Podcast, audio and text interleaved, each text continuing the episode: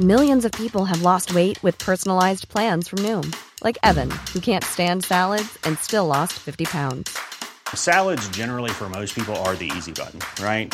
For me, that wasn't an option. I never really was a salad guy. That's just not who I am. But Noom worked for me. Get your personalized plan today at Noom.com. Real Noom user compensated to provide their story. In four weeks, the typical Noom user can expect to lose one to two pounds per week. Individual results may vary.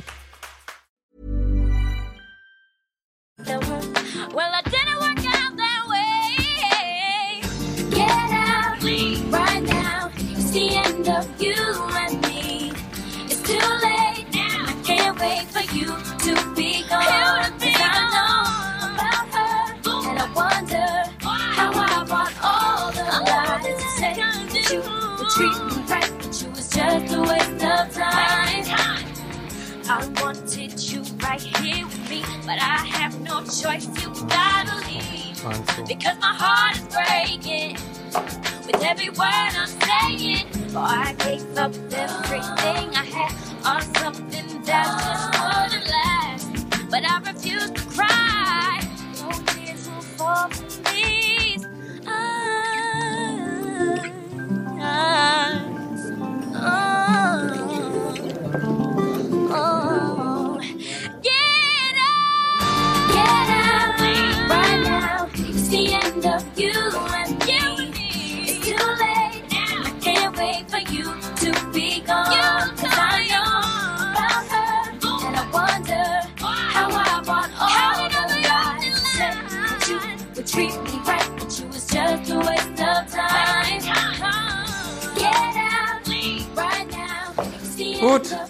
8 Uhr, wir starten.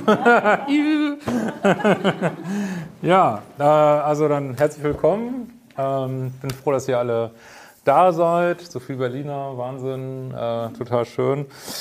Ähm, ich habe ja ganz lange hier so Paartherapie-Ausbildung gemacht hier im Institut und jetzt bin ich hier in so einer ganz anderen Funktion. Das ist wirklich mal ähm, echt lustig. Ja, was haben wir heute so vor? Also ich werde ähm, ein bisschen was erzählen, ich werde ein bisschen was lesen. Ihr könnt Fragen stellen. Ähm, wir machen dann äh, eine Pause, wo ihr euch Tee und Wasser holen könnt. Wer will, kann sich noch ein Buch oder Hörbuch, ist noch gar nicht auf dem Markt, äh, könnt ihr haben. Manche wollen ja gerne eine Widmung haben oder irgendwas, könnt ihr alles machen in der Pause.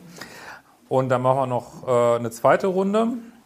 So, ich kenne euch alle nicht. Ihr kennt mich wahrscheinlich von YouTube, nehme ich mal an. Oder ist irgendjemand, der mich nur vom Buch kennt hier? Nee, ne? Wahrscheinlich. Nee, wahrscheinlich nicht, ja. Genau. Ähm, ja, worum geht's heute? Raus aus toxischen Beziehungen. Also ich bin ja ähm, eigentlich so klassischer Paartherapeut, ne, Psychologe und dachte ich mir, das kann ja alles nicht so wild sein und dann bricht so die Realität über einen rein äh, mit diesem ganzen Kram. Da kam Tinder gerade auf damals und äh, hatte dann auch Beziehungen, wo ich dachte, ey, oh mein Gott, irgendwas läuft hier komplett anders, als ich das so kenne und ähm, hatte auch das Gefühl, die Strukturen, also die ich so kannte mit Supervisoren, die mit einem arbeiten, die man fragen kann, die hatten eigentlich auch keine richtigen Antworten. Und äh, als ich dann, als mir nach dann einer Beziehung dann mal so schlecht ging, dass ich schon dachte, ich muss gleich die Telefonseelsorge anrufen, dachte ich, so, jetzt muss ich wirklich mal äh, gucken, was ist ja eigentlich los und ähm, habe mich dann fortgebildet in USA und England und habe da gemerkt, boah, da gibt's ja noch so ein ganz anderes Wissen äh, rund um dann, ja, wie ich das dann auch genannt habe, toxische Beziehungen. Und äh, ich hatte davor eigentlich schon diesen YouTube-Kanal begonnen mit so ganz allgemeinen Dating-Beziehungsthemen und dann, äh, naja, und dann, als ich mir da dieses Wissen angeeignet hat und dann auch die ersten Fragen beantwortet habe von Zuschauern in diese Richtung und plötzlich ging der ganze Kanal in die Richtung und dann dachte ich erst, boah, das kann doch nicht sein, dass es so viele Leute betrifft und äh, mittlerweile, also heute denke ich eigentlich schon fast, also eine Beziehung zu haben, die nicht toxisch ist, ist eigentlich schon die Ausnahme. Also ich habe wirklich so viele Leute, ne, kennt ihr das auch? Weiß ich, ne? Das ist, äh, und das ist total verrückt, wo ich bin. Also dann, dann redet man, wenn man mit zehn Leuten, dann redet man so am Tisch, ne? was machst du, was machst du? Und dann meine ich, ja, ich habe so einen YouTube-Kanal und dann, ja, worüber denn? Ja, toxische Beziehung und bumm, waren gleich drei, vier Leute, die sagten, boah, ne, das, das bin ich irgendwie. Und äh, also das ist ja wirklich total verrückt und ähm, ja, aber die Zeit scheint eben auch reif zu sein, äh, da drauf zu gucken, zu gucken, was, äh, was ist da eigentlich los, was ist auch vielleicht so zeitgeistmäßig los, was, ähm, was, welche Bewusstseinsentwicklung wird auch angestoßen. Das ist auch eine Sache, die mir mal klarer geworden ist, dass es eben nicht nur um diese toxischen Beziehungen geht, sondern also in dem Moment kennt ihr vielleicht auch, wo man sich da reinstürzt, wo man anfängt, äh, zu versuchen, das aufzulösen. Da tritt sozusagen ja, so eine Bewusstseinserweiterung ein. Man, man äh, sieht ganz anders auf Beziehungen und kennt ihr vielleicht auch, also in dem Moment, wo man seine eigenen Beziehungen versteht, merkt man auch, was im Freundeskreis los ist. Ne? So Sachen, die man vorher dachte, äh, wie, was machen die denn da? Weiß man auf einmal sofort, ah, das ist das und das und die sind in der und der Phase. Und das wirklich Komische ist ja, dass diese gerade so toxische Beziehungen, ähm, ja, die laufen eben nach dem immer gleichen Regieskript ab und das führt dazu, weil das könnt ihr bestimmt auch alle, wenn ihr viele Sachen guckt, ähm, dass häufig wenn mich Klienten fragen, die fragen immer, was macht er denn jetzt, was macht sie jetzt? Und dann meine ich, ja, sie macht jetzt das, das, das und dann das und dann ja, das kannst du doch nicht wissen. Ich doch, das weiß ich. Und äh, dann tritt eben genau das, das und das ein, weil es eben immer äh, das Gleiche ist. Ne? Meldet er sich wieder? Manche, ja klar, meldet er sich wieder. Nein, auf gar keinen Fall mehr. Ja, doch, er meldet sich wieder. Hundertprozentig so. Ähm, und, aber das ist irgendwie auch skurril, das so zu sehen, weil eigentlich gesündere Beziehungen, die haben diesen Variantenreichtum, ne? diese toxischen Beziehungen laufen eben nach so einem Skript bis hin, das schreiben ganz viele Leute unter manche Videos, dass sie sagen, woher kennst du diese Worte? Das sind exakt die Worte, die mein Ex benutzt hat oder meine Ex. Also, ja, und ähm, also wo es, äh, denke ich, darum geht, ist eben, ähm, was in jeder dieser Beziehungen drinsteckt, sind eigentlich so zwei Themen. Das wollte ich heute mal ein bisschen anders zusammenfassen. Das kann man so nennen, Selbstwert und Bedürftigkeit. So, ne? Es geht eigentlich immer, also Selbstwert ist natürlich klar, sagen wir alle, genau wie wir sagen, ja klar lieben wir uns, aber wenn man dann wirklich mal genau hinguckt, ne, ja, liebt man sich wirklich in allen Aspekten. Und das Gleiche ist mit dem Selbstwert. Ne? Ich kann, ähm, also sicherlich keiner hier im Raum und auch, äh, wenn, man auf, wenn ihr auf die Straße geht, irgendjemand trifft, also wer hat keine Selbstwertthemen? Jeder hat irgendwie Selbstwertthemen. Und ähm, die natürlich eben aus dieser Kindheit kommt, die wir ja auch gerade in diesen Nachkriegsgesellschaften auch häufig nicht so leicht waren. Und in dem Moment, wo man eben mit diesen Selbstwertthemen in diese, in diese Beziehungen reingeht, da, ähm, ja, dann bilden sich eben diese Paare. Ne? Auf der einen Seite der, wie ich immer sage, co-abhängige oder Pluspol, ne? der so scheinbar offensichtlich ein Selbstwertthema hat. Ne? Also warum lässt er sich sonst so rumschubsen in diesen Beziehungen?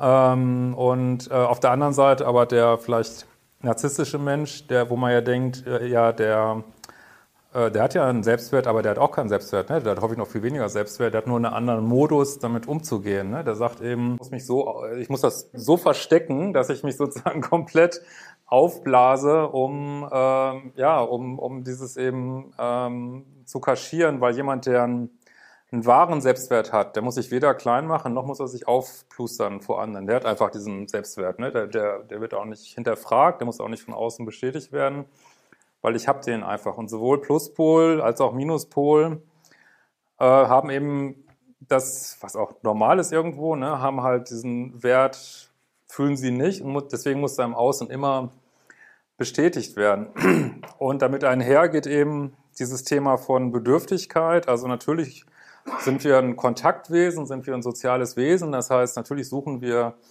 Beziehung irgendwo, ist ja auch biologisch in uns angelegt. Trotzdem das ist auch so ein, so ein bisschen gemein, finde ich manchmal, dass je mehr man das Gefühl hat, ich äh, brauche unbedingt eine Beziehung oder ich kann ohne eine Beziehung nicht leben, umso mehr zieht man eben so narzisstische Menschen an, ne? so als Spiegel sozusagen, ne? weil das Universum spiegelt uns immer. Ne? Also wenn wir ein Riesenthema haben mit Selbstliebe und ich weiß nicht was, dann sagt das Universum eben nicht, ja prima, jetzt kriegst du noch fünf Pflaster drauf oder so. Das Universum sagt so, jetzt stecken wir dir Narzissten vor die Nase, der reißt dir alle Pflaster runter, damit du siehst, was mit dir ist quasi. Und das ist natürlich manchmal nicht schön. Und trotzdem auf der anderen Seite ist natürlich genau diese Bedürftigkeit. Und das kann man auch, ich benutze ja oft diesen Begriff Liebessucht. Und da kann man schön sehen, ja klar, der Pluspol, das scheint wieder so klarer zu sein, ja, der, also aufgrund dieser Heiß-Kalt-Dynamik entsteht eben häufig so eine Sucht in diesen Beziehungen und dann wird der Pluspol wird eben so süchtig zu dieser Einbeziehung, aber der Minuspol oder narzisstische Mensch ist eben auch süchtig. Der hat nur eine andere Form von Sucht. Er hat eine Sucht nach Bestätigung und zwar von möglichst vielen Menschen. Und da wird's eben, da läuft's eben schief, ne? Weil ich sage immer so, da reicht die ganze Stadt nicht, ne? Das Ego von einem Narzissten irgendwie voll zu kriegen. Ne? Deswegen reicht auch eine Person nicht. Deswegen egal, wie toll ihr seid oder wie, wie viel, äh, weiß ich nicht, wie toll ihr euch aufbrezelt oder wie witzig ihr seid. Also es wird immer irgendwann langweilig für so einen narzisstischen Menschen, ne? weil ähm, das ist mir auch so klar geworden, ähm, die können zwar verliebt sein, aber die können eben nicht lieben. So in dem Moment, wo die Verliebtheitsphase aufhört, da wird es eben schwierig. Und wie lange geht es immer gut? Welche Zeit? Drei Monate sind immer die drei Monate. Ne? So, ne? ja. ja, das ist äh, echt verrückt. Ja. Ähm, ja, und was wir uns heute auch nochmal angucken wollen, ganz klar ein bisschen, ist ähm, ja so drei Begriffe, die habt ihr bestimmt alle, bestimmt alle mal gehört. und zwar ist das ähm, Ego, inneres Kind und freies Bewusstsein. So. Also womit wir halt Schwierigkeiten haben, ist immer das innere Kind. Klar, das ist ähm, innere Kind ist eben, wenn man so will, diese Traumata, die wir so in der, in der Kindheit erfahren haben, hat natürlich auch jeder. Ne?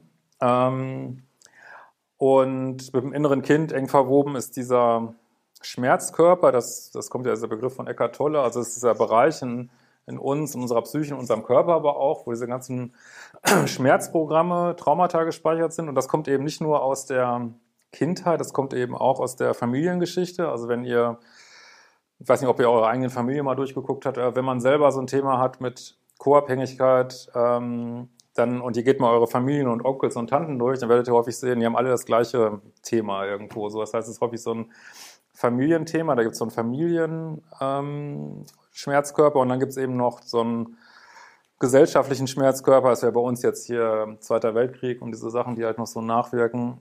Ähm, und dieses innere Kind geht, grätscht halt gern rein, ne? wenn man so gekränkt ist und warum werde ich nicht gesehen und warum äh, dies und das. Und dann haben wir das Ego. Äh, das Ego ist halt, ähm, ja, also das Ego ist so ein Teil in uns, der ist eigentlich nur gedacht als, man sagt immer so Torwächter, also wo man dieses Ego gut gebrauchen kann, das ist, äh, ja, also zum Beispiel, ihr kommt aus so einer toxischen Beziehung raus und ihr steht jetzt mal auf und sagt, ich lass mich nicht mehr so behandeln und du kannst mich mal, also da ist das Ego super, ne? Das Ego, was so ähm, sozusagen abgrenzt und auch mal eine klare Grenze setzt und auch mal wütend wird und so, da ist es super. Aber wenn wir zu viel im Ego sind, dann ist es eben, ähm, ja, das Ego braucht permanente Aufmerksamkeit und äh, weiß nicht, ob ihr das auch kennt, wer von euch, wer von euch meditiert so viel? Ein paar. Okay, wenn ihr viel meditiert, dann wird das Ego ja weniger und man meditiert und man meditiert und dann kommt man vielleicht in so Gefühle rein, oh, klasse, jetzt, ähm, oh, jetzt komme ich so in höhere Welten und so tolle Gefühle und dann ballert das Ego rein mit irgendeiner blöden Angst oder also das Ego kommt dann und sagt, hey, hallo, ich bin auch noch da, ne? Kann, kannst du mal darüber Sorgen machen gefälligst oder ähm, und dann haben wir eben das Ego im Sinne von, ähm, also das ist eben auch in diesen toxischen Beziehungen reagiert das Ego. Ne? Einmal haben wir den, ja, sagen wir mal narzisstischen, ich mag diese Labels immer nicht so, aber sagen wir mal narzisstischen Menschen, der dem es offensichtlich nur ums Ego geht. Ne? Also deswegen ist er auch permanent gekränkt, ihn kritisiert. Und, aber auch der Pluspol hat häufig ein Thema mit dem Ego, weil ähm, vielleicht kennt ihr das auch, dass, also wenn ich mit Klienten telefoniere, dann sagen die, also die würden nie mit einem Narzissten zusammen sein, der irgendwie, weiß ich nicht, total hässlich ist und, und, und keinen Status hat und dies nicht und das nicht. Das komischerweise nicht, sondern es ist immer so, dass die sagen,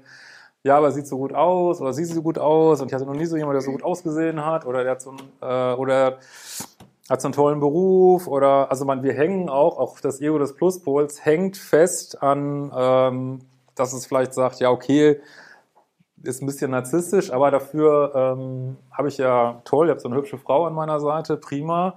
Nur der Preis ist eigentlich immer zu hoch. Ne? Also das ist halt so das Problem.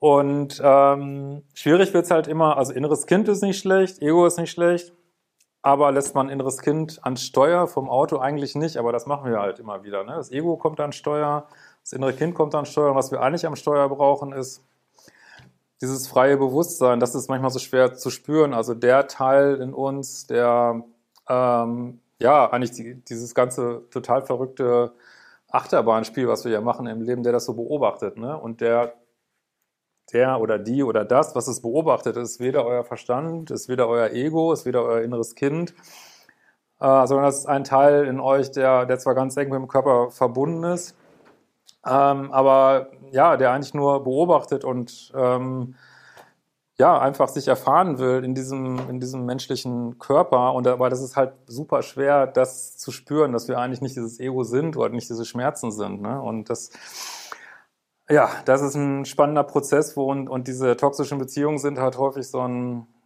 ähm, ja, wie so ein Wachruf, der dann sagt, hier, wach auf, guck hin, ne? was, was machst du hier, womit bist du identifiziert?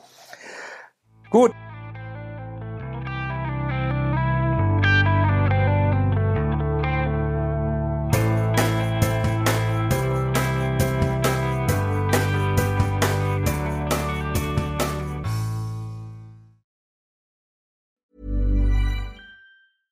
Ever catch yourself eating the same flavorless dinner three days in a row?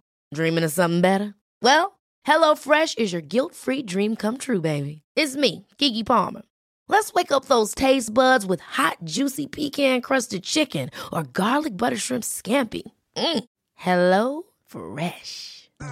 Stop dreaming of all the delicious possibilities and dig in at HelloFresh.com. Let's get this dinner party started.